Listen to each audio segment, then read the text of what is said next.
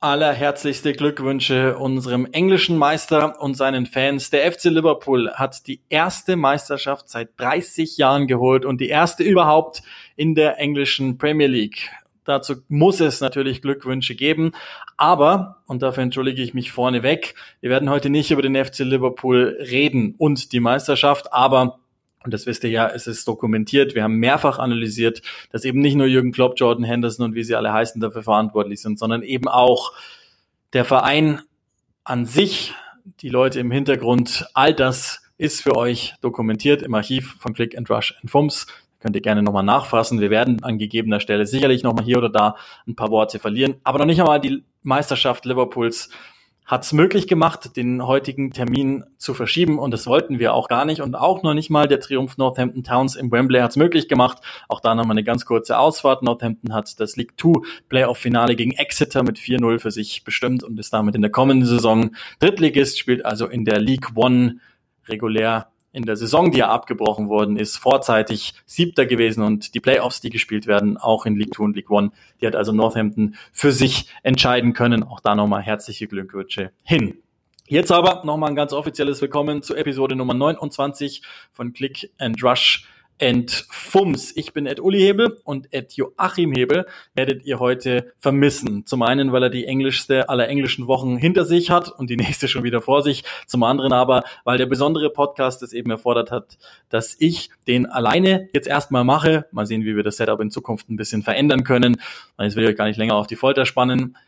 Christopher Schindler hat sich bereit erklärt, mit uns in Serie zu gehen so ein bisschen also wie Schindler Till I Die, aber es soll keine ganz normale Interviewserie werden. Das war, habt ihr mehrfach schon gehört, auch im Podcast mir ganz wichtig auch, dass wir ein Gespräch finden, indem man eben keine Aussagen aus dem Kontext ziehen kann, indem wir keine Überschriften für andere Medienhäuser kreieren wollen, indem wir auch nicht irgendwelche Krisenherde permanent ansprechen wollen, ob jetzt David Wagner äh, funktioniert bei Schalke oder nicht, weil er irgendwann mal vor zig Jahren Trainer Schindlers in Huddersfield war. Nein, wir wollen ein bisschen näher ran an den Menschen, an den Sportler, an den Athleten, der ja deutsch ist und der in England spielt. Das allein ist ja schon mal eine inzwischen nicht mehr ganz so ungewöhnlich, aber doch eine ungewöhnliche Konstellation und zum anderen eben, weil wir uns mal Zeit nehmen wollen, gewisse Inhalte auch ähm, richtig wiederzugeben. Auch da kein klassisches Interviewformat. Wir sprechen tatsächlich miteinander. Ich werde hier oder da mal eine Einschätzung zu gewissen Dingen abgeben, wo ich auch jetzt gar nicht unbedingt ähm,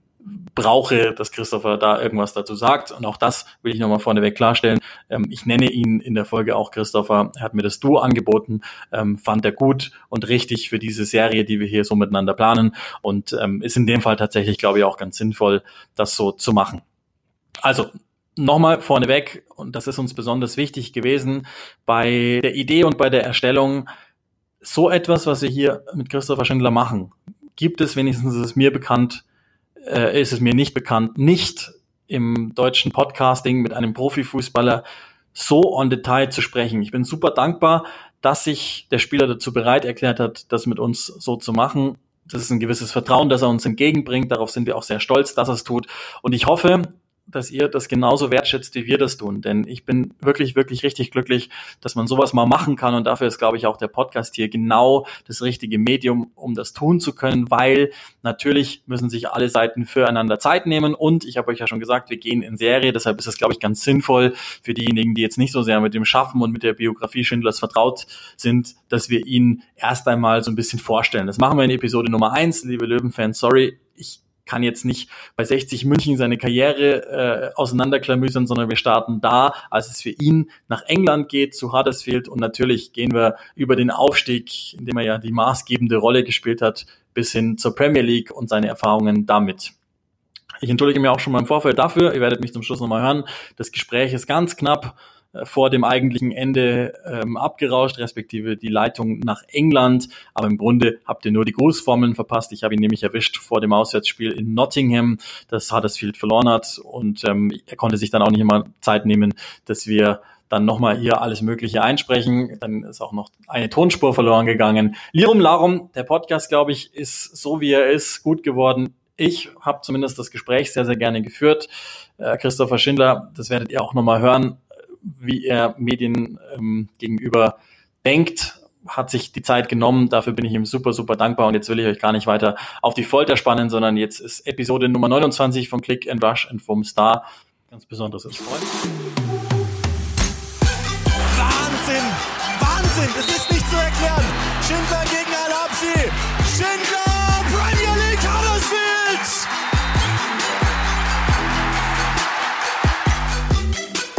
Ja, grüß dich, Christopher. In Huddersfield nehme ich an. Du bist kurz vor vorm Spiel wieder, Championship-Spiel. Das ist diesmal, wenn ich nicht ganz falsch liege, eine Auswärtsfahrt.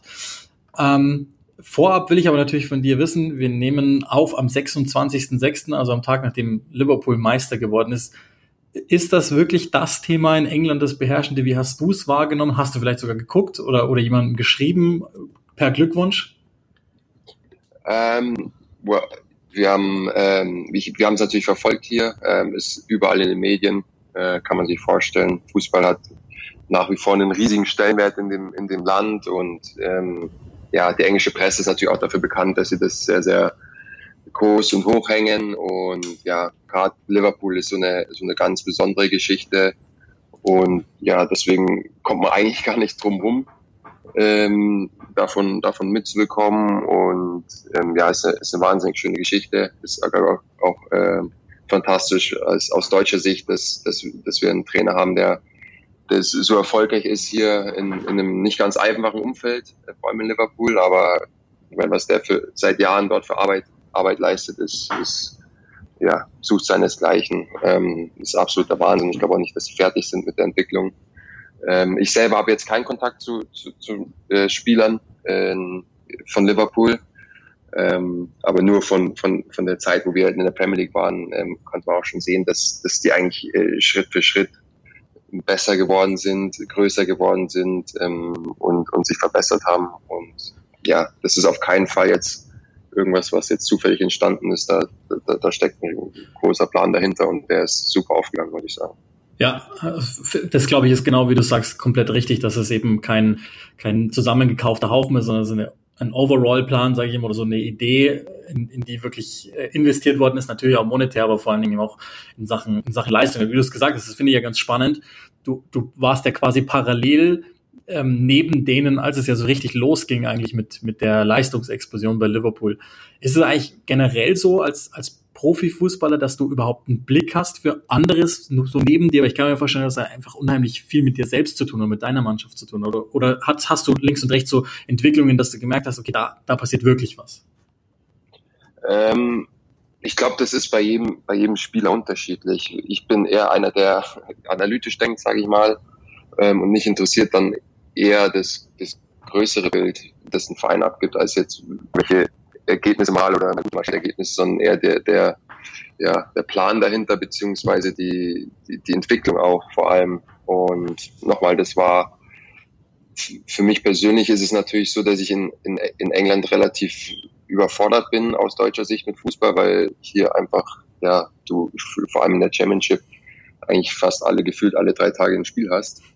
Ähm, und ich mir dann, ich persönlich mir dann relativ schwer dann noch neben, neben meinen eigenen, ähm, ich sag mal, neben ja. meiner eigenen Belastung fußballerisch, ähm, dann noch groß auf, auf andere Teams zu gucken. Aber man, man sucht sich natürlich auch immer ja, Beispiele, wo es gut funktioniert und, und wo man das Gefühl hat, dass etwas nicht, nicht äh, jetzt irgendwas zusammengekauft ist, sondern dass da wirklich ein Plan dahinter ist, dass auch mal eine Phase ist, wo es vielleicht nicht so läuft, ähm, wie wird dann reagiert, Mhm. Ähm, wie, wie sind dann die, wie sind dann die, ähm, ja, die, die Konsequenzen dadurch im Handeln, ähm, was wird dann äh, angepasst und, und das ist natürlich schon sehr interessant. Und sobald man da Einblicke kriegt, ähm, ja, ko konnte man speziell in Liverpool jetzt sehen, dass da ja einfach hervorragende Arbeit geleistet worden ist. Und das ähm, ist in der Welt, die, die, ich sag mal im Fußball vor allem, sehr, sehr schnelllebig ist, ist es, ist es ja schön zu sehen, dass es auch noch solche, solche Geschichten gibt, wo, wo ein Plan verfolgt wird, der stetig verbessert wird. Ähm, dass es da keine Garantie gibt für Erfolg, das ist auch klar, aber es gibt einen zumindest eine gute Chance. Und es ist wunderbar zu sehen, dass es, dass es, dass es jetzt geklappt hat in dem Fall. Das ist ja auch ganz oft das, was, was viele Zuschauer, glaube ich, gar nicht so richtig verstehen dass es ja auch eine gewisse Hygiene haben muss. Du kannst ja nicht, du kommst vom Fußball sozusagen und bist ja, also wenn du sagst, alle drei Tage spielen, dann ist ja noch Reise mit dabei, dann musst du erstmal gucken, dass du schläfst. Dann musst du am nächsten Tag ja wieder, ob du jetzt gut schlafen konntest oder nicht, je nachdem, wie aufreibend das Spiel war, wieder weiter und, und dann ist der nächste Gegner schon wieder da, das ist ja mental unheimlich anstrengend und also das geht selbst mir so als Kommentator, dass ich mir manchmal denke, ja gut, jetzt ist zwar das Freundschaftsspiel zwischen San Marino und Estland, aber es mag auch mal sinnvollere Dinge zu tun geben.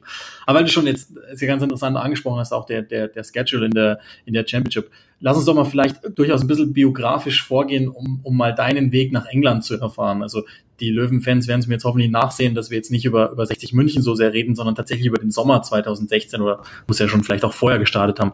So ehrlicherweise für mich, ähm, ich habe dich so richtig erst kennengelernt, das ist aber mein Fehler, nicht deiner, als du bei Huddersfield gespielt hast und, und ich bin euch dann als Kommentator so ab Oktober in etwa zugeteilt worden in, in der Aufstiegssaison, als man gemerkt hat, okay, da, da ist was los.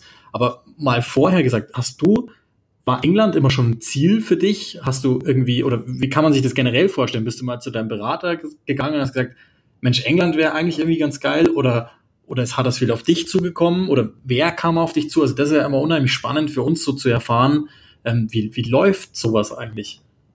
Ja, also bei mir ist es eigentlich relativ, äh, wie man hier sagen würde, straightforward, weil ich, ich habe jetzt äh, vielleicht ganz kurz 17 Jahre lang bei 1860 gespielt, bin mit acht Jahren dorthin gegangen, durch jede Jugendmannschaft durch, ähm, Entschuldigung, mit neun, ähm, durch jede Jugendmannschaft durch, bin dann in den Profikader gerutscht, von Kurzeinsätzen über etablierter Spieler, Stammspieler zum Kapitän, dann eigentlich so diese Entwicklung durchgemacht, wie man sie sich eigentlich nur erträumen könnte aus, aus persönlicher Sicht. Und ja, ich hatte nie vor, ich hatte eigentlich nie vor, ähm, den, den Verein zu verlassen, so wirklich, weil ich war wirklich ein Urgestein und auch eine Herzenssache für mich. Und wenn du mich jetzt fragst, warum ich das gemacht habe, ich kann es nicht sagen. Ähm, ich weiß noch, dass ich im, im Jahr davor war ich bei Red Bull Salzburg ähm, ein Thema, ähm, war auch schon relativ weit und ja, wir haben uns das dann angeguckt und alles war eigentlich perfekt. Und ich habe trotzdem zu meiner Frau dann gesagt, ich weiß es nicht. Also ich, ich weiß es nicht. Ich fühle es nicht so. Und ich dachte zu der Zeit eigentlich, das ist halt, weil ich an 60 gewöhnt bin und weil ich nicht weg will mhm. dort. Ähm, ja, und ein Jahr später kam dann mein Berater mal mit einer, mit einer Nachricht. Ja, Huddersfield ist interessiert an dir.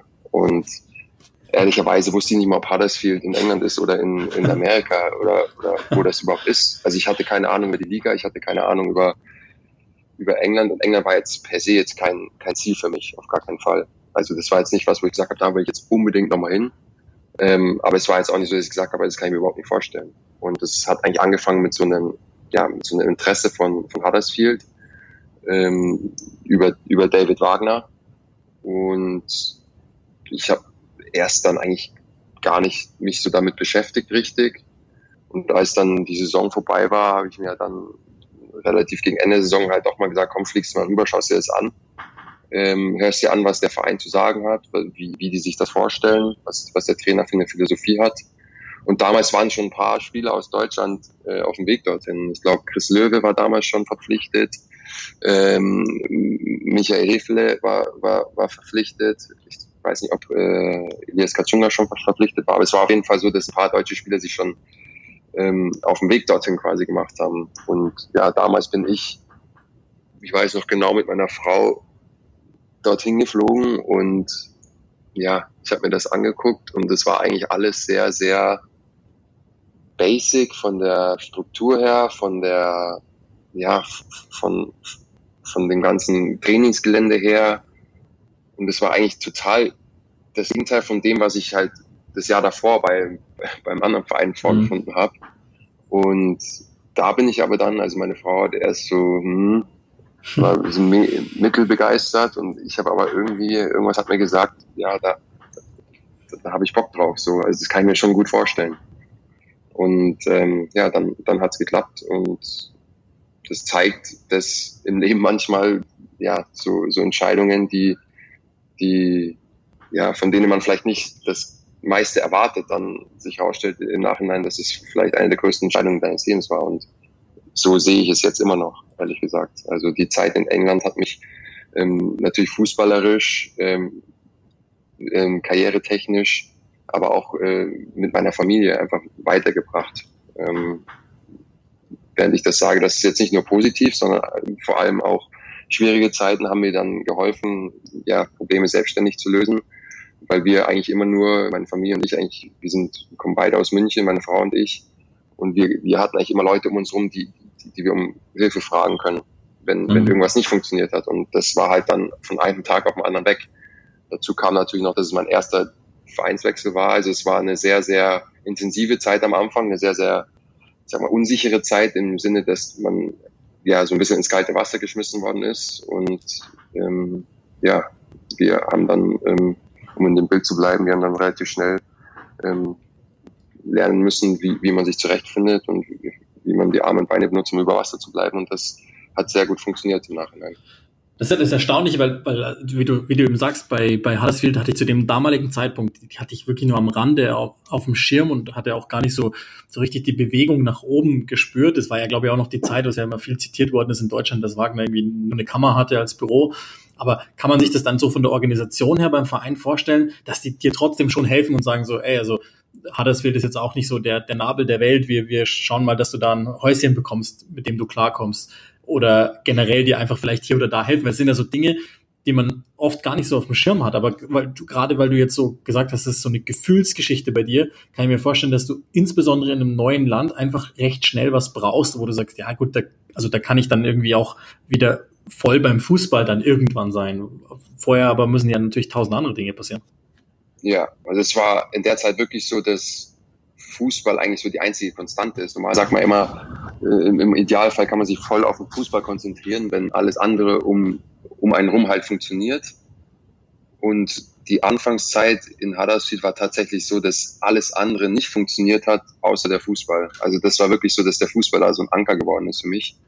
Ähm, meine Frau hatte eine brutal schwierige Zeit da, weil ähm, ja, wie, wie, du sagst, es gab, ich dachte auch, ich komme da hin und da schaut man sich dann gleich ein Haus an oder eine Wohnung oder kriegt dann ein Auto und ich komme da an und das erste ist, man braucht einen Bankaccount, ja, also ohne, ohne Bank mhm. äh, und ohne, ohne Nebenkosten äh, Bill kriegt man, kriegt man in England gar nichts. Also das war tatsächlich so, dass wir da angekommen sind und, und im Hotelzimmer waren und, und halt nicht nicht fahren konnten. Wir hatten kein Auto, gar nichts. Und ich habe meine Frau dann auch nach zwei, drei Tagen dort äh, wieder nach Hause geschickt und habe gesagt, äh, pass auf, ähm, du bleibst jetzt erstmal zu Hause. Wir hatten eine kleine Tochter zu dem Zeitpunkt, äh, war die noch sehr, sehr unselbstständig, äh, unsere Kleine, und hat natürlich sehr viel Aufmerksamkeit gebraucht. Und da habe ich gesagt, pass auf, bleib, bleib in Deutschland, bis ich hier erstmal so, ich sage jetzt mal, ein Grundgerüst äh, an Organisation geschaffen habe von denen wir dann halt sagen können, wenn wir die ersten Hausbesichtigungen haben, Wohnungsbesichtigungen haben, ähm, kannst du gerne rüberfliegen nochmal, aber bis dahin, ähm, ja, bleib erstmal weg, weil ich bin durch die Vorbereitung natürlich ans Training gebunden gewesen. Ich war nur unterwegs letztendlich und ähm, ja, meine Frau konnte halt eigentlich gar nichts machen, war total äh, von mir abhängig, war eigentlich nur im Hotel gesessen. Da habe ich gesagt, ganz ehrlich, jetzt äh, oder wir haben das zusammen entschieden, lass, lass uns jetzt, äh, wenn es darum sei jetzt, dass wir drei Wochen vielleicht getrennt sind voneinander, lass uns das so machen, weil so hat das keinen Sinn. Hm. Und ähm, ja, hat mir gezeigt, ich weiß nicht, ob es in Deutschland, wenn man innerhalb von Deutschland wechselt, auch so ist, weil das habe ich noch nie gemacht, aber ähm, es war auf jeden Fall brutal, ähm, ja, eine, eine brutale Erfahrung, um was man sich da alles kümmern muss. Und zwar ähm, größtenteils ähm, alleine, um, um, um natürlich, um den, ich will dem Verein nicht Unrecht tun, ähm, David Wagner hat vor allem brutale Veränderungen dort gemacht. Also der hat diesen Verein von Grund auf professionalisiert. Natürlich auch der Tatsache geschuldet, dass wir viele, viele Spieler aus dem Ausland hatten. In dem Jahr auch geholt haben, äh, haben wir dann eine, eine, eine Position im Verein installiert, die sich wirklich nur um die ausländischen Spieler ähm, gekümmert hat, mit denen du dann für genau solche organisatorischen Fragen war der dein Ansprechpartner quasi. Aber das waren halt alles Entwicklungen, die sind gewachsen und die sind nicht, die waren halt nicht da, sondern die sind erst im Kommen gewesen. Mhm. Und also man kann wirklich sagen, dass, dass am Anfang war der Verein halt sehr, sehr, ja, sehr, sehr einfach strukturiert und, und David hat halt dann ja viel, viel ähm, Professionalität reingebracht. Ähm, und, und natürlich auch darauf abgestimmt, dass viele Spieler aus dem Ausland da sind, die, die halt andere Bedürfnisse haben, die in anderen, wo es halt wichtig ist, dass man schnell Flüge kriegt nach Hause, wenn wenn es ist, dass der Trainingsplan auch so ist, dass ähm, die Spieler natürlich, äh, wenn es geht, nach Hause können und ihre mhm. Familie sehen können auch. Also es wurde sehr, sehr viel auch äh, darauf Rücksicht genommen. Und auf der anderen Seite hatten wir halt dann englische Spieler, die, die brutal offen dafür waren. Also das war, ich habe selten in so einer Mannschaft gespielt und ich, ich weiß noch genau, ich habe zu David am Anfang gesagt, ähm, das ist Trainer, das ist, es ist, es kann auch schief gehen, wenn man viele von dem anderen äh, Land holt. Das ist ein Risiko, weil ja, weil sich dann halt vielleicht auch die die die englischen Spieler da so ein bisschen ähm, ähm, ja mhm. benachteiligt fühlen, wenn dann auch natürlich alles danach geregelt wird, dass sich die Spieler vor allem außerhalb halt wohlfühlen.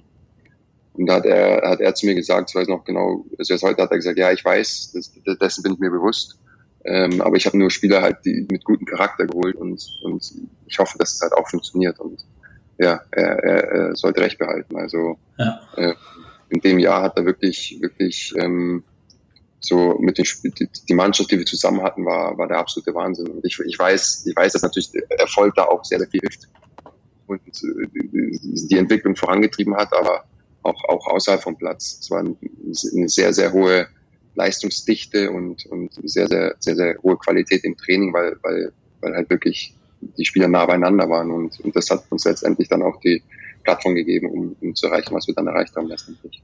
Das ist auch tatsächlich, glaube ich, das, was man äh, sehr, sehr schnell gespürt hat, dass das ist keine ganz normale Truppe. Ich weiß nicht, ob du dich noch dran erinnerst, es war, glaube ich, ein Yorkshire Derby. Ich bin nur, ich krieg's noch nicht, ich glaube, in Leeds war das, als ihr es war ein Sonntagmittagsspiel, soweit weiß ich es noch, das habe ich damals kommentiert. Und ich glaube, kurz vor Schluss ihr entweder den Siegtreffer geschossen habt, den Ausgleich, das weiß ja. ich gar nicht mehr genau. Und Wagner dann so die, die Coaching-Zone verlassen hat und da ist mir was furchtbar Blödes rausgerutscht. So, also was jetzt irgendwie Jugendliche nicht hören dürften. Und ähm, ich dachte jetzt, okay, jetzt für mich ist jetzt vorbei, weil da zu dem Zeitpunkt war ich auch noch relativ jung bei The Zone.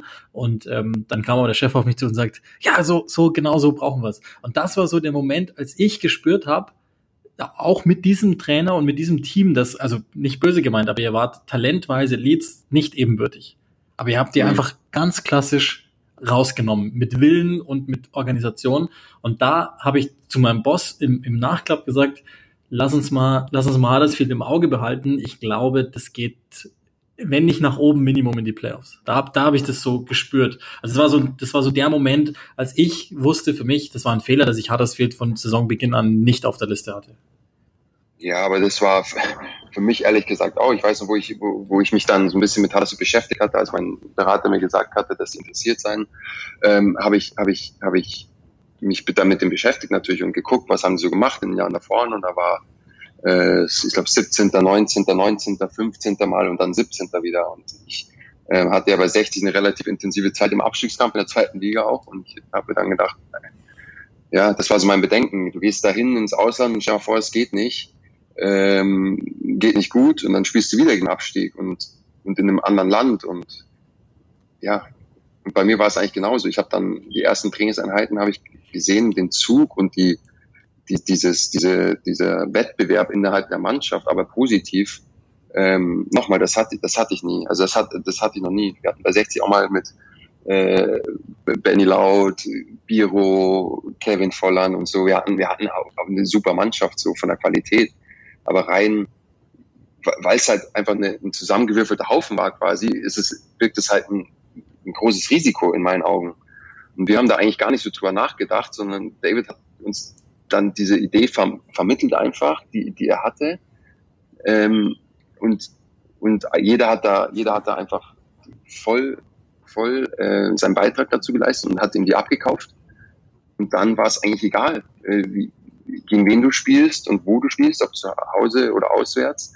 Wir haben es einfach den meisten Gegnern richtig schwer gemacht und ähm, ja, das zeigt, dass, dass es nicht nur nicht nur einen Weg, nicht nur einen Weg zum Erfolg gibt, sondern halt auch viele Ansätze und dass, halt, dass es halt auch verschiedene Spielertypen gibt und wie wichtig es ist, dass, dass man halt dann die richtigen Spielertypen in der Mannschaft kriegt und was dann daraus auch entstehen kann. Und wir, wir haben es selber nicht geglaubt. Selbst am Anfang haben die, wo wir, ich glaube, wir hatten nach den ersten sieben Spielen, glaube ich, haben wir sechs gewonnen und eins unentschieden gespielt. ähm, da haben die Experten in England immer noch gesagt, dass wir absteigen am Ende des Jahres. Und, und wir, wir, wir, also wir Deutschen wussten, also wir wussten nicht, was auf uns zukommt. Wir wussten nicht, wie der Rhythmus der Spiele ist, wie hart eine Saison ist in England, mhm. ähm, wie es ist, über Weihnachten durchzuspielen. Ähm, das wussten wir alles nicht. Und ich glaube, das war unser entscheidender Vorteil auch, dass wir uns überhaupt nicht damit beschäftigt haben, so, und dass wir uns keine Gedanken darüber gemacht haben, sondern einfach, wir sind einfach dahin gekommen, haben Gas gegeben und, und, und haben Spiele gewonnen vor allem und haben die Ergebnisse erzielt. Und dadurch ist es halt einfach, hat es dann diese, diese Dynamik angenommen, die, die, die dann äh, in, die, in die Premier League-Saison dann auch mit reingegangen ist und ähm, die es uns ermöglicht hat, das zu schaffen, was wir dann geschafft haben. Aber hast du, weil, weil du gerade gesagt hast, das hat euch gar nicht groß interessiert, hast du dir beim Wechsel mal, mal angeguckt, was, auf was du dich da einlässt? Also 46 Spieltage plus halt dann noch Pokal und eventuell ja, also in dem Fall waren es ja dann sogar Playoffs, die ja monsterkräftezehrend waren. Oder ja. bist du wirklich rein und hast gesagt, nee, komm, ich probiere es einfach mal? Weil, weil ich stelle mir schon immer vor, jetzt gar nicht mal so sehr körperlich, aber vor allen Dingen mental, das muss doch unheimlich schwierig sein, alle zwei, drei Tage auf den nächsten Gegner, wie laufen die? Und irgendwann kommt doch so im November, Dezember mal, also da kommt ja selbst bei mir manchmal als Kommentator so durch, dass ich mir denke, so ja, komm, whatever. Ja, also es ist, es ist, es ist brutal, das kann ich jetzt, hm, ja, ich sag mal, in der aktuellen Situation, in der wir sind, noch, noch äh, glaubwürdiger sagen, als es noch am Anfang ist. Am Anfang haben wir wirklich überhaupt keine Gedanken gemacht. Also ich habe mich das ist halt eine Zahl am Anfang. Du denkst ja gut, 46 Spieler und dann, okay, zwei Pokale. Ähm, aber das, das, das, das spürst du halt dann wirklich erst, wenn, wenn du es halt durch, durchlebt hast. Und ähm, ich sag mal, nach drei, vier Jahren merkst du es halt dann noch mehr. Und du weißt einfach, wie, wie hart es halt dann auch ist. Und ich glaube auch in der ersten Saison, das kann ich nicht oft genug sagen, ist halt der Erfolg, äh, trägt dich halt dann auch, ja. Dann, mhm. selbst wenn du mal ein Spiel nicht gewinnst, äh, kannst du es halt auch so sehen, dass du sagst, du hast nicht groß Zeit, dann so drüber nachzudenken und du hast in drei Tagen dann die nächste Chance, ähm, das wieder gerade zu rücken. Also so haben wir es dann halt auch mal gesehen, wenn wir wirklich dann mal ein, ein Spiel verloren haben oder halt auch die Leistung nicht gebracht haben, haben wir es halt wirklich so gesehen, ja, jetzt machen wir einen Tag danach, äh, schauen wir uns das an, den, den Mist, den wir, den wir gespielt haben, die Fehler, die wir gemacht haben. Und dann war es gut und dann hast du dich halt wieder aufs neue Spiel konzentriert. Und so geht's halt wirklich Schlag auf Schlag. Und in der Saison hat der, hat der Trainer auch ähm, viel rotiert, ähm, vor allem im Pokal. Und ähm, wir hatten auch die Mannschaft dazu. Also wir hatten wirklich 18, 19 äh, Starter, wie man hier sagt, also ähm, mögliche Stammspieler von der Qualität her. Ähm, und und die, die haben wir halt auch regelmäßig ähm, benutzt. Wir haben die regelmäßig gewechselt, ähm, rotiert. Ähm, jetzt auf der Innenverteidigerposition weniger als auf anderen, aber ähm, ist, ist, es ist eine andere Belastung und das mhm. spüre ich jetzt brutal. Das spüre ich, spüre ich jetzt sehr und das, ja, das ist auch was, wo, wo man so ein bisschen ähm, ja, gucken muss, weil ich glaube nicht, dass es, es wird halt mit, ich, ich, ich sehe es jetzt, es wird halt von Jahr zu Jahr wird halt schwieriger. Ähm, und äh, ich, ich persönlich war jetzt auch in der Position, wo ich halt eigentlich jedes gespielt habe über die letzten mhm. vier Jahre. Ähm, und das zerrt an deiner Substanz und, und äh, da, da, da geht's dir genau wie mir. Es ist natürlich auf dem Kopf her. Und da sehe ich das größere Problem. Vom Kopf her ist es halt irgendwann auch so, dass du ähm, ja einfach immer wieder dir sagen musst und ich muss jetzt mach's. Es kommt weniger vom Herzen, sag ich mal, sondern es kommt mehr vom Kopf dann irgendwann mal. Und mhm. das, das, das ist dann die Challenge, wo du, wo halt wirklich nur dein Kopf sagt, ähm, komm, wir reißen das jetzt nochmal, komm, wir gehen jetzt durch die schwierige Zeit durch, komm, wir ähm, bestehen im Abstiegskampf und ähm, ja, das ist so die, im Moment die, die größte Herausforderung, die ich habe. Ich, ich fühle dich, ich bin zwei Jahre älter als du.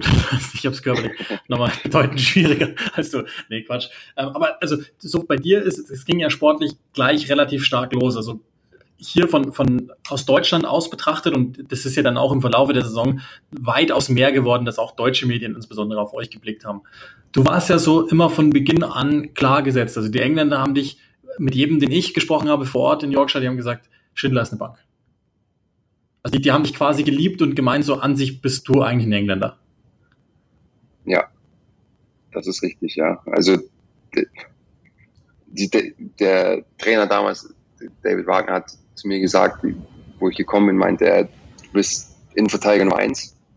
Ähm, dafür haben wir dich geholt. War zu der Zeit auch der ähm, Rekordeinkauf für eine, ja, ich sag mal, für heutige Verhältnisse ähm, eher bescheidene Summe. Ich glaube, es waren damals, weiß ich nicht, 1,8 Millionen Pfund.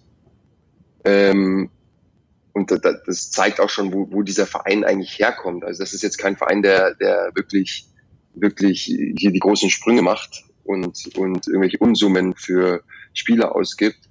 Ähm, aber zu der Zeit war das halt, äh, ja, war das halt einfach ein Verein, der, der, der, der wirklich, ähm, ja, aus dem, ein kleinerer Zweitligaverein war. Jetzt von der Geschichte her nicht, äh, aber ich sage jetzt mal von der, von der, ja, jüngeren Vergangenheit mhm. her, ähm, war das ein kleinerer Zweitligaverein und ähm, das ist dann, das ist dann stetig gewachsen und ich habe mich, ich, ich habe, ich habe glaube ich fünf Kilo zugenommen, nachdem ich nach England gekommen bin in relativ kurzer Zeit äh, und das musste ich auch, weil, weil der, der englische Fußball einfach viel ähm, physischer ist und und körperbetonter ist und man halt wirklich gegen gegen mhm. große kräftige Spieler spielt vor allem. Ähm, aber ich konnte halt auch viel viel mitnehmen aus meiner Zeit von 60 und habe mich auch relativ schnell halt an, an den englischen Fußball gewöhnt. Und ja, all, was, was das andere geht, angeht mit, mit äh, den Lob und, und Dingen, das ist halt immer für mich, ja, ich, es ist schön zu hören. Da bin ich Mensch, Mensch genug, aber ich, ich, hm. ich lese, ich lese keine Zeitung zum Beispiel hier. Ich lese, das habe ich relativ schnell bei 60 auch aufgehört, weil ähm, ich dann Mensch bin, der sich sagt, ich, mich interessiert das nicht, was in der Zeitung steht, aber wenn du es liest, du interessiert es dich. Und ich glaube, mhm. so ist jeder ähm, tief im Inneren. Und deswegen habe ich gesagt, das ist halt für mich, es tut mir nicht gut, ähm, mich auf meine Leistung zu konzentrieren. Und deswegen bin ich jetzt einer, der zum Beispiel überhaupt nicht liest, was für eine Bewertung ich für ein Spiel kriege, was ja. äh, irgendjemand über mich sagt. In, auch in der Zeit, wo es halt richtig gut gelaufen ist, war es, interessiert mich nicht. Wenn ich ein Interview mache, lese ich es nicht. Zum Beispiel, außer ähm, bevor es halt veröffentlicht wird zum ja. Beispiel. Ich bin da eher, ich bin sehr, sehr vorsichtig, was das angeht. Und ja, das ist jetzt für mich, der Umgang mit den Medien ist auch für mich jetzt nicht so, das ist, was wir jetzt hier machen, das ist ja eher eine Ausnahme, sage ich mal. Ja. Ich, ich, ich mich da ja auch selber nicht für wichtig genug halte und ich halt auch selber weiß, wie schnell es halt in eine andere Richtung auch geht und ich eher der Fan, das habe ich vorher schon angedeutet, bin von, mhm. von stetigem Wachstum und eigentlich was Gesundes, Gewachsenes und dann das, er kommt aus dem Nichts und ist hier der große Held. Ähm, das ist nicht für ja. mich so richtig. Also das bin ich nicht und das, da fühle ich mich auch nicht so wohl damit. Ähm, sondern die, das können gerne andere machen. Ich versuche meinen Job zu machen und ähm, natürlich weiß ich auch um meine Verantwortung, auch, auch in, in der medialen Welt, äh, Welt sage ich jetzt mal. Ähm, und dass das gemacht werden muss und auch gut ist, das, das ist alles okay, ich mache das auch. Ähm, aber ich, ich, für mich ist das jetzt nicht, nicht, nicht, nicht wichtig. Also für mich ist das nicht was Entscheidendes oder was, was ich am Fußball liebe, sondern ähm, ich versuche stetig besser zu werden und, und die Sachen zu tun, die, die, die, die man von mir verlangt. Und ähm, ja, danach, danach habe ich eigentlich meine Karriere und auch mein Lebensstil so ein bisschen bisschen ausgerichtet und das ist das, was wo ich wo ich mich wo ich mich wohlfühle und ähm, deswegen war das für mich auch dieser Hype, der hat mich eigentlich nie so interessiert und ich habe mich mhm. da wirklich auch abgeschottet und ähm, ja, also ich habe versucht, das halt so normal wie möglich zu halten. Also uns, unsere Hörer wissen Bescheid und du nicht, weil du den Podcast jetzt nicht hörst, aber im Grunde verbringen wir erstmal immer die ersten 20 Minuten damit, die, die ganze Heldensagen vom Wochenende erstmal zu relativieren in diesem Podcast. Daher kann ich das sogar ja. ganz gut verstehen, dass man sich das einfach spart, weil es ist einfach schade, dass es halt nur noch, nur noch schwarz und weiß gibt und ja, ich weiß, wir wissen ja alle, woher das kommt und es muss klicken und es muss sich verkaufen und so, aber das ist ja genau die Idee dieser Sache hier, einfach mal ein paar Graustufen, die es einfach überall gibt, einzubauen und ähm, hoffentlich gelingt uns das ganz gut. Ich will mal ein bisschen fast forward jetzt gehen in diese Aufstiegssaison. Ähm, bis heute tatsächlich eines der prägendsten Spiele, die ich, die ich auch immer nenne, wenn ich gefragt werde, was waren so deine Highlights und ähm, da waren jetzt Europa League Finals und so weiter dabei, aber dieses eine Spiel, euer Aufstiegsfinale im Wembley gegen Reading damals ist, das habe ich sehr präsent vor Augen und ich kann gar nicht so genau sagen, warum ich da so extrem mitgefiebert habe, weil das Spiel war sportlich jetzt schwierig zu konsumieren, sage ich jetzt mal, aber war natürlich monster spannend und dann erinnere ich mich noch, euer damaliger ähm, Besitzer, Dean Heul, der ist immer im Geländer gelegen und, und der war, der war fertig mit der Welt. Und dann kommt es dazu, logisch musste so sein an dem, an dem Tag, dass du, das war Montagnachmittag damals, an diesem Bank Holiday Monday, der letzte Elfmeter und Christopher Schindler schießt. Und mich hat es jetzt nicht so sehr gewundert, dass du das gemacht hast. Ich habe jetzt vor kurzem erstmal im Examiner, also das ist so die, die ähm, ja, Regionalseite oder Zeitung, die, die über Huddersfield am meisten so betreut, gab es ein ganz interessantes What If.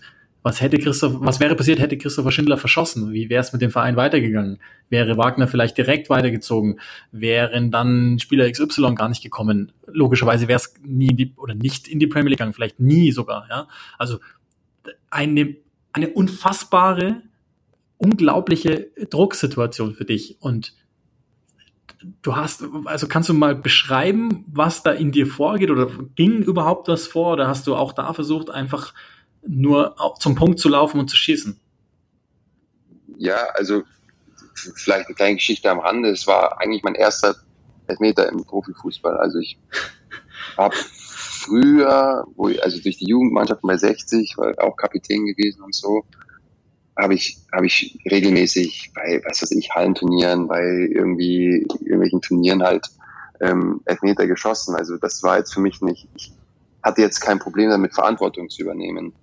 Ähm, Im Halbfinale habe ich nicht geschossen. Da haben wir Sheffield Wednesday, weil ich mich nicht, da, weil da war ich mausetot nach, nach, nach Verlängerung ähm, und habe mich nicht danach gefühlt. Und, und ich meine, das, das Spiel selber, du hast ja selber gesagt, war jetzt auf überschaubarem Niveau.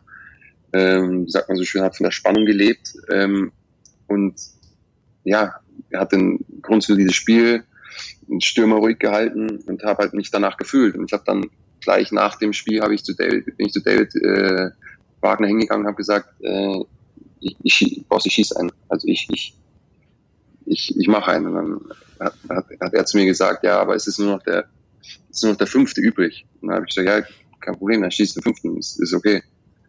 Und dann sagt er so, ja wirklich, bist du sicher? Und dann habe ich gesagt, ja, bis, bis, bis vor zwei Sekunden war ich mir eigentlich schon sicher.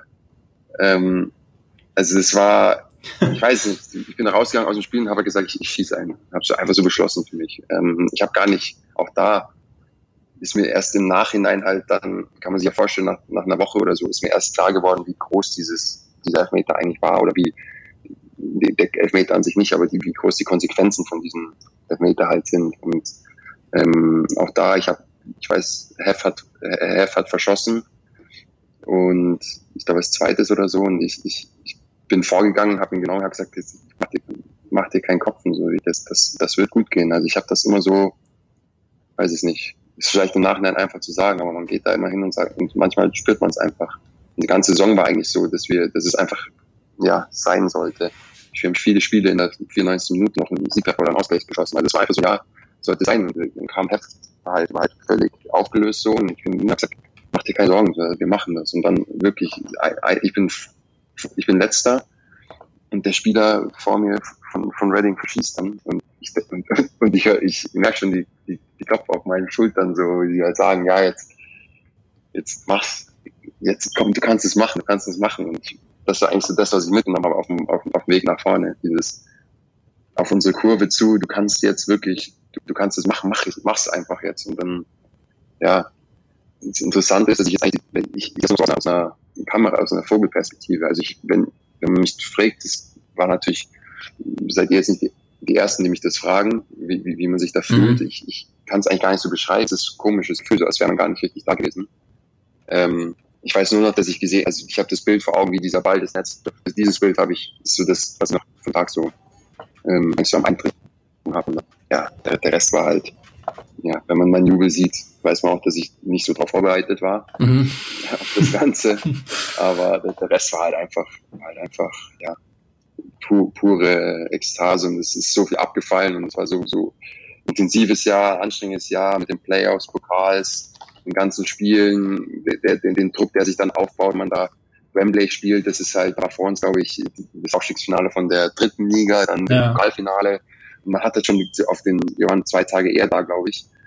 Das merkt, wie, wie, wie, wie besonders es halt ist. Und ein Aufstieg in die Premier League ist halt dann, ist halt, ist halt dann schon eine Nummer. Und ähm, dieses ganze Event war eigentlich so surreal, wenn man, wenn man das so sich zurückerinnert. Und ähm, ich bin froh, dass meine Familie da sein konnte, also meine Frau und meine, meine, meine ähm, Tochter und äh, mein Berater auch. Und wir, ja, das mein, ich weiß, ich bin runtergegangen, meine Frau in Tränen hat gesagt, ob ich noch, ob ich noch ganz dicht bin, was mir einfällt, diesen Meter zu schießen.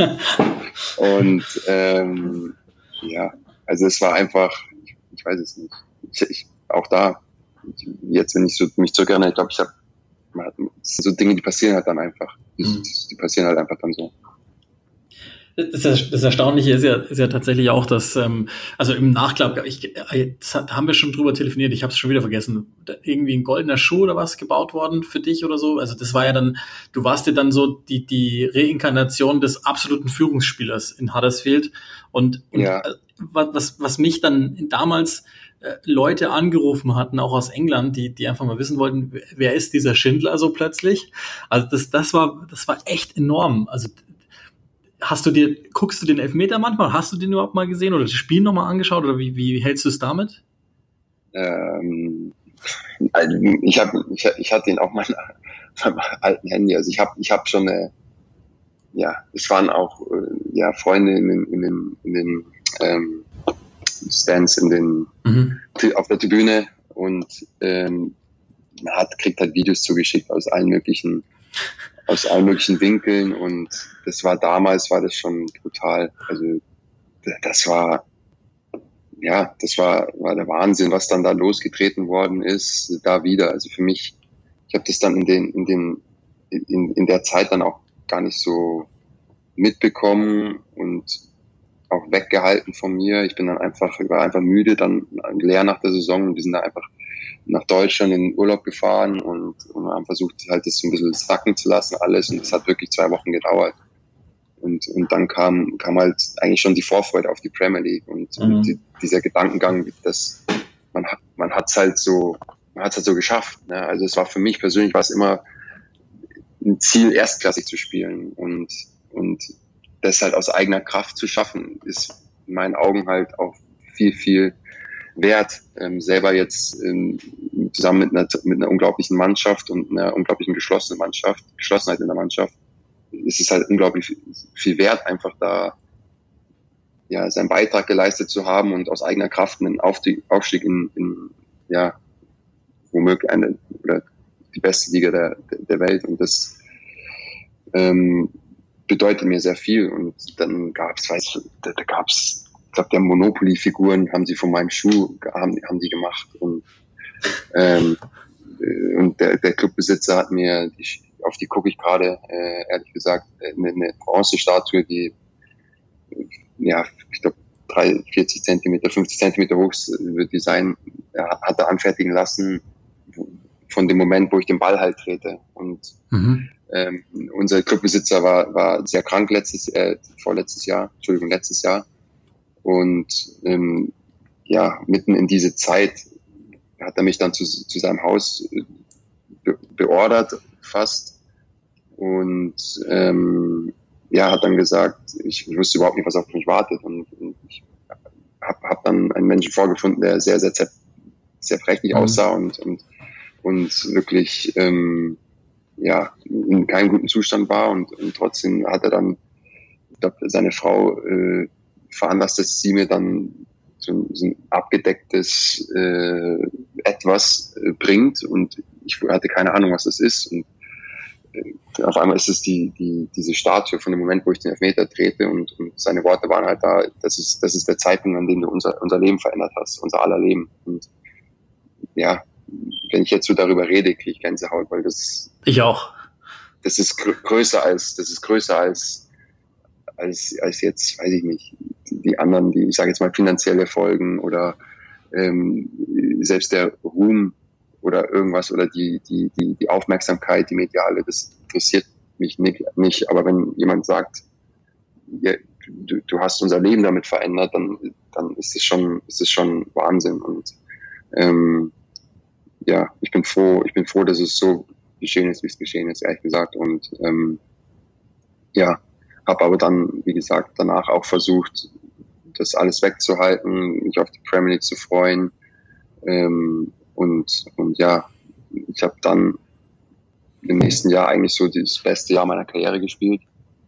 Ähm, das erste Premier League Jahr und, und ja, dann da, war es dann schon, da war es dann wirklich so, dass du ja nicht in, zum Einkaufen gehen konntest und dass fünf Leute ein Foto von dir wollten.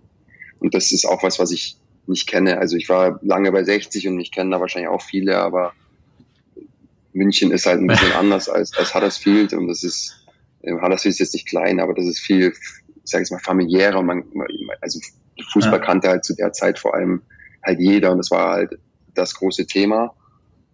Und das war halt dann wirklich was, wo, wo halt Leute quasi meinen Namen einfach mit, mit, diesen, mit dieser Erfolgsgeschichte einfach ja, ähm, äh, in Verbindung gebracht haben und ähm, auch immer noch tun, ein Stück weit.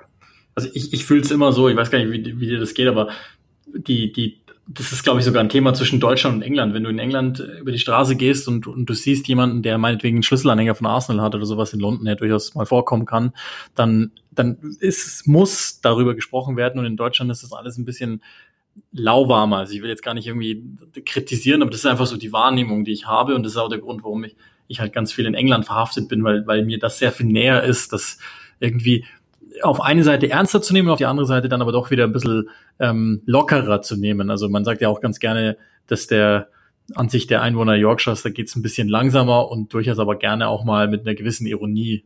Und das ist mir eigentlich irgendwie ganz nahe.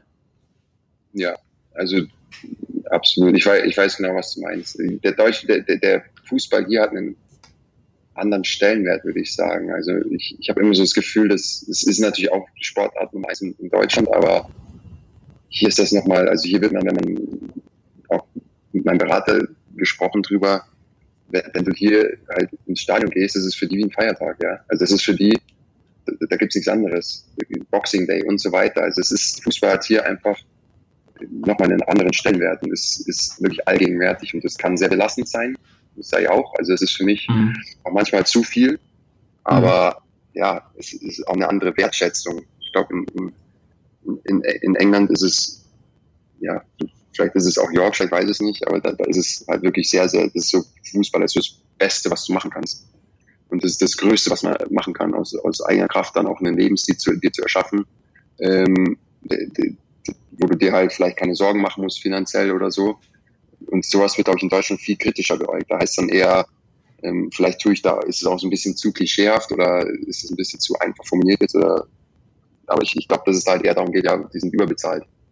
Ja, und, mhm. und, äh, ja, und das ist halt so ein bisschen, ist einfach anders hier. Also hier, hier, hier diskutierst du mit deinem Postboten über, über, über das Spiel, äh, Gärtner, ähm, kommt einfach mal in den Garten rein und, und, und schneidet das Gras und, und, und, und, und die Hecke und denkt dann, und dann, ja, kommt, kommt halt vorbei, wartet bis du rauskommst und, und sagt dann, ja, also ich habe jetzt mal hier deinen dein, dein Rasen gemäht, ja, ohne dass du ihn eigentlich beauftragt hast. Und der Fensterputzer kommt dann auch auf einmal. Also es war wirklich, zu der Zeit sind auf einmal alle, alle vor, vorbeigekommen und, und äh, auf eine total ja, nette Art und Weise. Also es war, war schon, war schon sowas, was man auch über die englische Kultur so ein bisschen, ich glaube, London ist da anders, ähm, aber vor allem hier oben, das ist halt alles ein bisschen familiärer mhm. und man kennt sich und, und ähm, man weiß auch, wenn es schwierig läuft, dass man vielleicht über was anderes redet, aber es ist, es ist, es sind echt, echt wirklich nette Menschen hier, so kann man das sagen. Es sind wirklich aufgeschlossen, hilfsbereite, nette Menschen und ähm, ja, aber auch total anders kulturell. Und das ist eigentlich so was relativ Spannendes, was ich so in den letzten, letzten Jahren eigentlich auch so gelernt habe über, über, über mich selber, über wie ich mir das Leben vorstelle, wie ich es gewöhnt bin aus Deutschland, wie es die Engländer gewöhnt sind. Mhm. Und die ganzen Klischees, die die Engländer über die Deutschen und Deutsche über die Engländer haben, ist wirklich, ist wirklich witzig. Und ein paar sind halt wirklich nicht an, an den Haaren herbeigezogen. Und ähm, das macht es eigentlich schon, schon auch nochmal auf einer anderen, jetzt mal vom Sportlichen abgesehen, auf einer anderen Ebene sehr interessant, ähm, mal, mal in England zu sein. Ja, also generell ist ja, glaube ich, das immer die, die, also du hast es jetzt ganz gut beschrieben, es gibt immer dieses Klischee, der, der Engländer, wenn, wenn ein Ferrari-Fahrer sieht, dann sagt der englische Vater zu seinem Sohn, wenn du dich zusammenreißt, kannst du den eines Tages auch fahren. Und hier in Deutschland heißt es, naja, muss ja einen auf dicke Hose machen. Das finde ich ganz treffend beschrieben wir sind ja. schon, wir sind schon relativ weit fortgeschritten in der Zeit, aber das müssen wir natürlich nochmal kurz besprechen. Die, die, dann spielst du Premier League plötzlich und also auch da kann ich mich noch ganz gut daran erinnern, da, da war ja selbst ich aufgeregt. Ich habe euch kommentiert damals gegen Crystal Palace war das, das war die, die, die Saison mhm. mit Frank de Boer, wo das dann bei Crystal Palace ja eher nicht so gut lief und die dann zwar aber noch gerettet wurden, aber die ersten, glaube sieben Spiele irgendwie kein Tor geschossen haben oder so und alles verloren haben. Und, und ihr seid ja dann irgendwie relativ schnell so, so sehr marschiert, dass man das Gefühl hatte, yo, das passt. Ihr habt ja dann, glaube sogar United geschlagen. Also das macht ja auch nochmal was mit dir. Du hast bis dato mit, mhm. bei allem Respekt, Louis Graben und so, gute Spieler, klar, aber auf einmal spielst du gegen Lukaku und Jose Mourinho und, und das, das hat ihn damals mega geärgert, dass er gegen euch verloren hat. Ja, also ja, wir, wir, haben uns, wir hatten einfach so eine brutale Vorfreude auf das Projekt und auf dieses, uns hat, uns haben wir alle in der, in der zweiten Liga schon abgeschrieben und gesagt, dass wir runtergehen. Und dann haben die die Playoffs erreicht und haben sie gesagt, weil wir am, am Schluss haben relativ viel verloren dann in der Saison vor den Playoffs und haben halt gesagt, ja, die haben in den Playoffs keine Chance. Und dann haben sie im Finale keine Chance. Und wir haben es denen eigentlich immer so gezeigt, ne? immer den, immer den ganzen Kritik, äh, Kritikern haben es dann irgendwie gezeigt. Und ja, also wenn es, es war eigentlich klar, dass wir runtergehen für alle. Mhm. Und diese Unbe Unbekümmertheit hat uns so geholfen am Anfang, dass wir die nötigen Punkte gesammelt haben. Und wir haben jetzt Nachhinein rückblickend, ja, ich glaube, als uns diese Unbekümmertheit dann verloren gegangen ist, da haben wir dann die Probleme bekommen. Aber am Anfang hat uns halt, vielleicht haben sie uns nicht ernst genommen oder vielleicht unsere Spielweise auch nicht, aber wir waren, wir, wir haben halt unser Ding durchgezogen und, und uns war es eigentlich total egal, ob du gegen Lukaku gespielt hast oder gegen, weiß ich nicht, äh, gegen, gegen ähm, Kane oder gegen, gegen jemand anderes. Also es war, es war mehr, was, was wir halt machen, was wir, ähm, wie, wie wir das, wie wir verhindern wollen, dass, dass Gegner in gefährliche Situationen sind und nicht, wie wir verhindern wollen, dass Kane in, in, oder Lukaku in mhm. gefährliche Situationen kommt, sondern wir, wir haben einfach so versucht, unser, unseren ja, sehr, sehr, sehr, sehr speziellen Stil durchzuziehen und das hat im ersten Jahr sehr, sehr gut geklappt. Und da haben wir am Anfang speziell ein paar Teams überrascht. Ähm, Manu United auch. Ähm, aber diese Zeit in der Premier League, die war, war sehr extrem. Also man hat beide Extreme halt. Mhm halt kennengelernt. Und wir hatten halt auch nicht, wir haben halt auch nicht, man muss zu unserer Verteidigung oder zu, ich meine, uns, von uns hat halt niemand was erwartet. Und das hat geholfen, auf jeden Fall. Und ähm, quasi jedes gute Ergebnis oder jedes Unentschieden wurde eigentlich, hat jeder gesagt, boah, die, die, die, die, ähm, wie gut ist die Mannschaft, wie gut sind die Spieler, wie, was weiß ich. Aber Premier League ist hart. Also Premier League ist, ist wirklich, wirklich ähm, speziell die Top 6 Mannschaften, das ist, das ist eine andere Liga. Also das ist wirklich spürbar für mich auch. Ich glaube, ich habe die, die, die, ähm, die Adapt mich angepasst an, an, an die an die erste Liga auch ziemlich schnell, vor allem im, im, im ersten Jahr. Aber Top, Top 6 Mannschaften, sag mal, von denen man vielleicht Arsenal und Manu waren so die einzigen zwei, wo du halt dachtest, okay, an einem wirklich guten Tag kannst du mal einen Punkt holen. Mhm. Ähm, aber alles andere war halt, war, die waren, das war einfach eine andere Liga. Das war einfach, ja, die, die, die haben dich ähm, physisch, psychisch gefordert mit allem. Also die haben, die sind wirklich ruthless, sagt man hier. Also die, die nehmen keine Rücksicht und die, mhm. ähm, die warten nur auf irgendwelche Schwächen und die nutzen es halt auch einfach aus. Und das war ähm, trotzdem eine wahnsinnige Erfahrung und eine Erfahrung, auf die ich auch sehr stolz bin. Und ja, auch eine Erfahrung, die ich gerne vielleicht nochmal noch mal haben würde, ähm, bei aller bei aller ähm, Schwierigkeit oder bei allem, bei allem ähm, ja, fordern oder überfordern vielleicht äh, manchmal auch, war das was, was mich, ja, was, wo ich im Leben halt auch, was ich auch fürs Leben mitgenommen habe, wo ich gesagt habe, das ist wirklich, man kann sich halt wirklich anpassen. Du kannst dir, wenn du mhm. dir nicht, dich nicht limitierst selber, ähm, kannst du auch Dinge erreichen, von denen du es nie gedacht hast, dass du sie erreichen kannst. Und das war eigentlich so was, was nicht jetzt nur für mich galt, sondern eigentlich so über den ganzen Huddersfield stand, über die, ersten zwei Jahre vor allem. Ähm, das ist wirklich, das war auch einer unserer Sprüche, den, den David Wagner halt mit reingebracht hat. Dieses No Limits und den Gedanken haben wir halt wirklich gelebt und auch mit, mit Leben erfüllt. Dieses, es gibt wirklich keine Grenzen, egal wie klein oder groß du bist. Ähm, es, liegt an dir und du kannst erreichen, was du willst. Und das war was, wo wir wirklich ähm, alle drauf vertraut haben und wo wir wirklich alle geglaubt haben. Und wo wir durch dann Erfolg das natürlich auch beschleunigt worden ist und, und, und mhm. ja, dann so richtige, auch eine Bewegung im ganzen, in der ganzen Umgebung so ein bisschen draus entstanden ist. Und Teil davon gewesen zu sein, ist einfach, ja, erfüllt mich mit Stolz.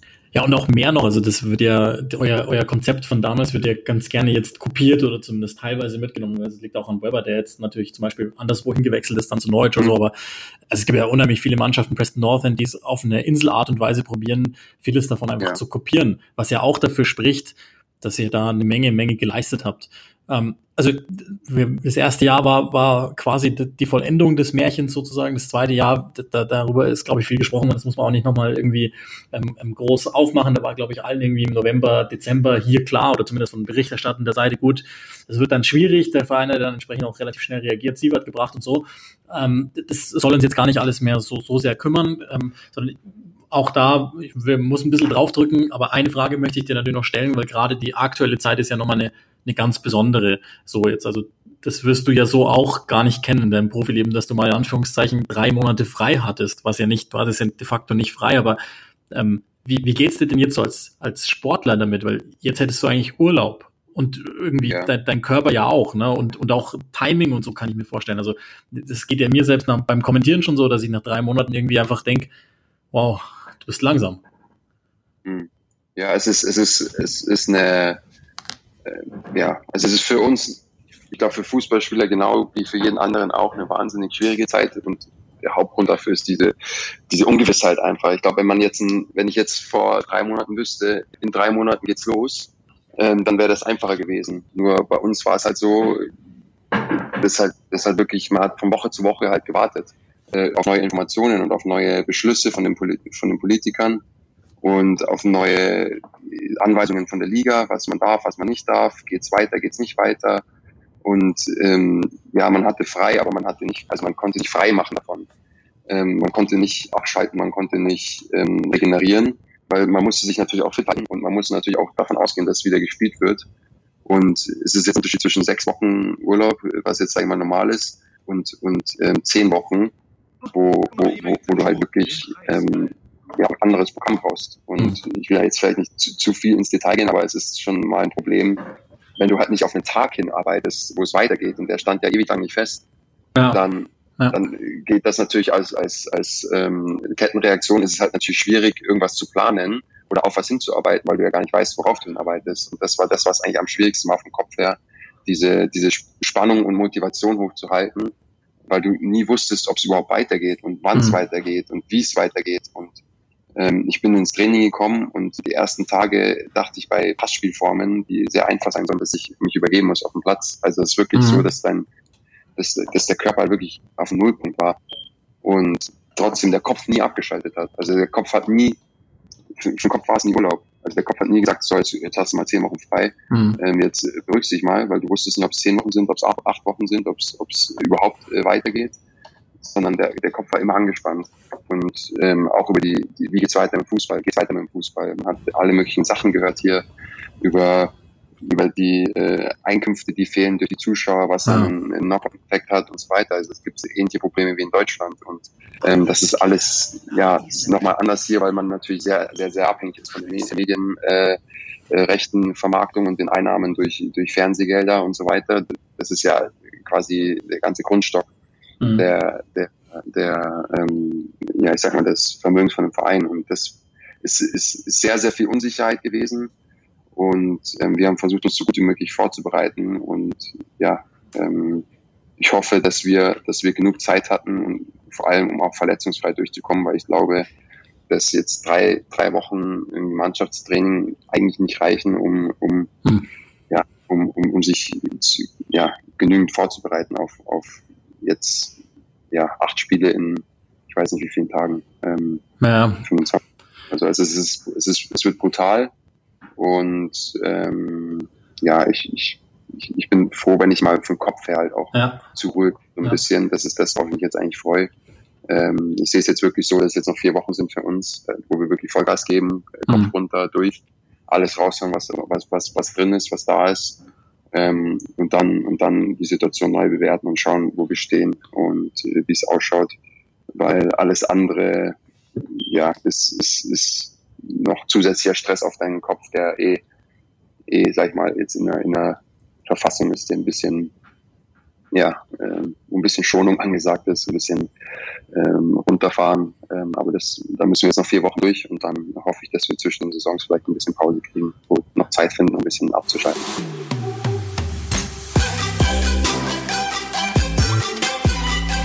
So, und jetzt auch nochmal zum Abschluss ein sehr bemerkenswertes Gespräch, wie ich finde. Und es ist absolut nicht normal, dass ein Profifußballer sich der Öffentlichkeit gegenüber so öffnet.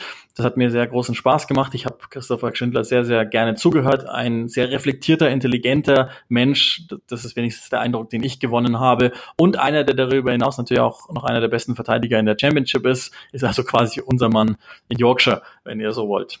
Also sorry nochmal für den abrupten Abbruch des Gespräches. Ich habe im Grunde eigentlich nur noch abgebunden und gesagt, du, du fährst nach Nottingham, triffst Louis Graben nochmal, den du ja im Aufstiegsfinale auch gesehen hattest. Ähm, und er hat sich dann eigentlich nur nochmal verabschiedet ähm, und ich mich entsprechend auch. Das sind, glaube ich, sowieso die uninteressantesten Teile dieses Gespräches. Aber mir hat es in jedem Fall Spaß gemacht. Ähm, Christopher, das habt ihr ja gehört, ist Medien gegenüber jetzt nicht unbedingt immer komplett aufgesperrt, weshalb ich noch mehr zu schätzen weiß, da sonst dieses Vertrauen entgegenbringt und ich hoffe, dass wir das auch bestätigen können mit dem, was wir da vorhaben. Sagt uns unbedingt, wie es euch gefallen hat. Das ist, glaube ich, gerade in dieser Episode ganz, ganz wichtig. Klar, wir kriegen hier oder da mal ein Like oder, oder einen Daumen hoch bei Instagram oder so. Aber in dem Fall ist es wirklich uns ein Anliegen, dass ihr uns sagt, wollt ihr sowas, gefällt euch sowas, vielleicht auch sogar schon mal Fragen für die kommenden äh, Folgen mit einreicht, ähm, weil das dann, glaube ich, auch äh, für Christopher nochmal besonderer ist, wenn er auch wirklich mit euch dann sprechen kann. Also ich fand es ziemlich cool. Ich bitte euch auch ähm, wirklich die sozialen Netzwerke äh, quasi voll zu machen, uns zu schreiben, Hashtag ClickRushFums und auch gerne da, wo es geht, Bewertungen dalassen, zum Beispiel bei iTunes äh, eine positive Bewertung dazulassen. All das hilft uns einfach nur, damit möglichst viele Menschen dieses Gespräch hören können, von dem ich denke, dass es die Podcast-Welt tatsächlich gebraucht hat, neben all dem Blödsinn, den es ansonsten gibt. So, das soll es aber jetzt auch gewesen sein. Bis kommende Woche